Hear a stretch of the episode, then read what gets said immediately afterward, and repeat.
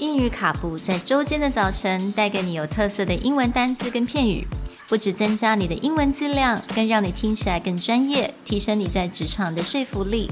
英语卡布早晨一杯知识加倍，English cappuccino, your morning cup of knowledge. Good morning, everyone, Good morning. and welcome to English Cappuccino episode 15.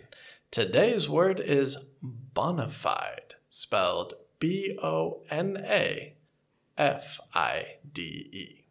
And this is an adjective to mean something as authentic or real, coming from the Latin term in good faith. 所以今天的单字是 bona fide。那 bona fide 它意思就是非虚假的。所以你如果想象呃英文最 接近的单词应该是 authentic，right？authentic，所以就是非虚假的。那这个字呢，其实可以用在蛮多不同的情况。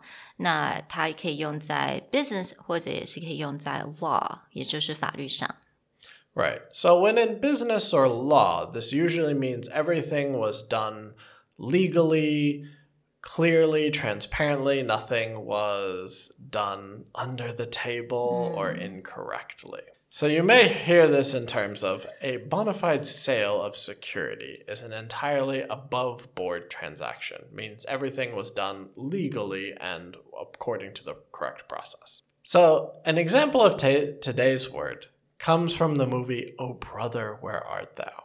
where George Clooney's character has just left prison, not in the most authentic way, and he suddenly comes across his own children, and his children talk about his ex wife's new husband.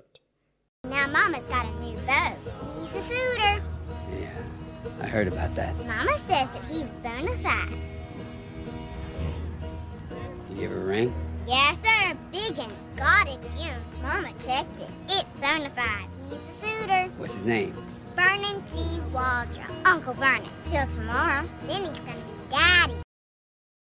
All right. In that example, basically his children are telling him that the new husband is the real deal. He's the much better quality than their father. Now, in your everyday life, we'll often use this to mean something is authentic or real. So, can I use it in Is that a real Chanel bag? It's a bona fide original. or you could use, Wow, the diamond's so big. How could you afford that? Well, it's not a bona fide diamond per se. All right, so I really hope you guys learn how to use bona fide today. and be sure to tune in to our bona fide podcast. we'll see you guys next time. Bye. Bye.